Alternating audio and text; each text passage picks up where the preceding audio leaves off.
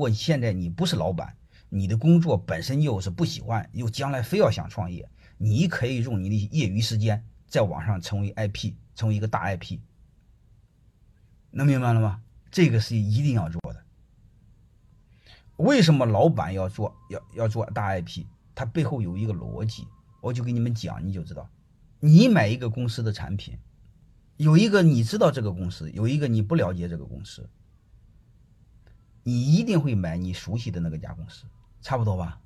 还有一个你会发现，这两个产品你都想买，公司又很熟悉，你一定会买你认识那个老板那家公司。能听明白吗？意思吧？你比如我们今天一聊天，你们只要想学管理、学股权，你肯定首选跟我学。那不认识的那个学院那个院长，你就不会跟他学。人他就这么个动物，他背后的一个逻辑是这个：缩短客户的距离。你看我们以前的客户和客户的距离有多远呢？你生产了个产品，找一个总代，再找一个各个省市的分销二代。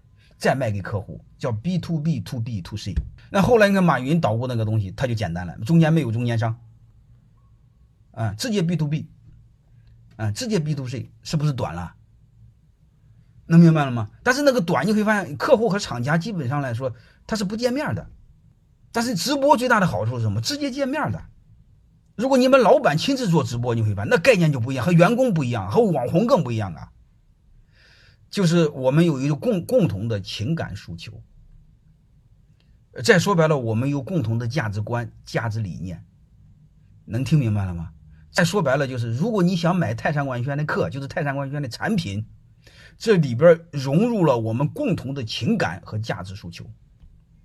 我们把冰冷的产品里边放入了人的情感。你在买那个产品的时候，泰山管理学院哪怕你买一块钱的东西。你会发现，你想起了我们今天晚上聊天，那里边注入了人类的温情。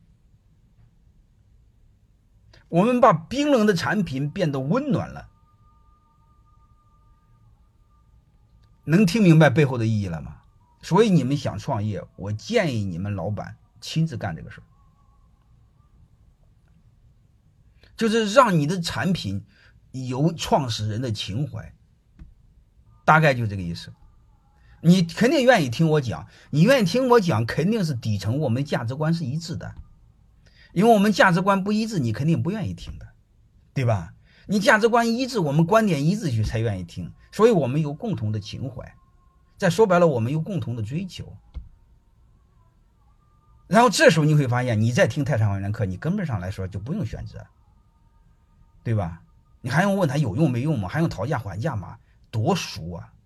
你比如我有很多学生直接说泰山管理他有什么课我全报，你给我列个清单我全报。我有很多学生直接直接给我说直接压薪先先给我一百万压在这儿，我先交一百万学到多少算多少，能明白的意思了吧？做买卖得这么做。你在产品层面上唧唧歪歪那很麻烦，因为产品层面它是冰冷的，它是理性的，你只要一谈产品马上谈价格，一谈价格我们草根就会发现没有任何竞争力。啊，这就是我为什么让你们做直播，能听明白了吗？做直播背后的逻辑是什么？让你和客户零距离，把你的冰冷的产品赋予创始人的情怀。